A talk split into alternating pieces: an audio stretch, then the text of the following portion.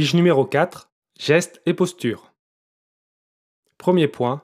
Les gestes et postures à adopter. On monte et on descend face à la cabine en utilisant trois points d'appui.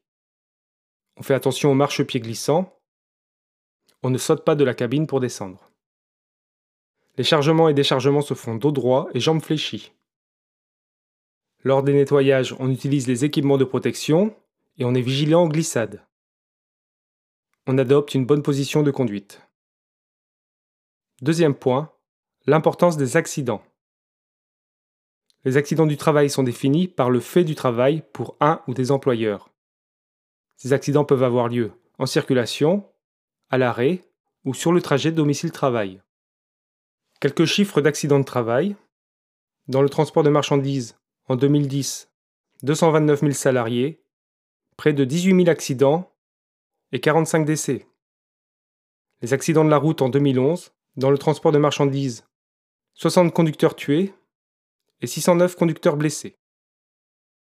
Troisième point, danger et risque. Il y a 13 fois plus d'accidents du travail à l'arrêt qu'en circulation. Les accès en cabine, ce sont 10 000 accidents par an. Manutention, chargement et bâchage entraînent risque d'hernie et d'ankylose. Les matières transportées peuvent dégager des vapeurs toxiques ou entraîner des brûlures. De par la conception des véhicules, cabine trop haute, dispositif d'attelage, cela peut entraîner chute et coincement.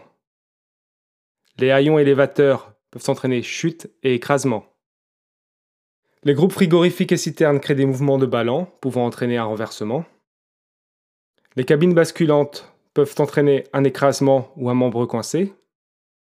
La fermeture des portes d'accès peut entraîner un coincement.